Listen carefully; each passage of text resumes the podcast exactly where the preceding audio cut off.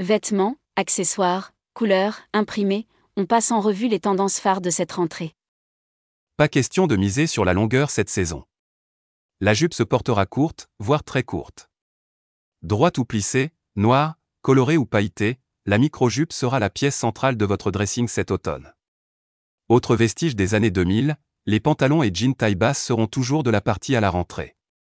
Après des années marquées par l'avènement du taille haute, place à des modèles coupés au niveau des hanches et portés avec de larges ceintures, aidés au cours de préférence. S'il fallait choisir une couleur en cette rentrée, optez pour le rose. Histoire d'apporter du peps et de l'optimisme, misez principalement sur sa version la plus flashy et la plus girly. La tendance s'inscrit dans un phénomène plus large, le Barbiecore, qui s'inspire des incontournables vestimentaires de la poupée la plus célèbre de la planète. L'objectif? Ne pas se prendre au sérieux. Grand classique de l'automne, les carreaux seront partout pour ne jamais passer inaperçus. Pour être au top de la tendance, mariez-les avec un style punk ou prépi, très à la mode cette saison.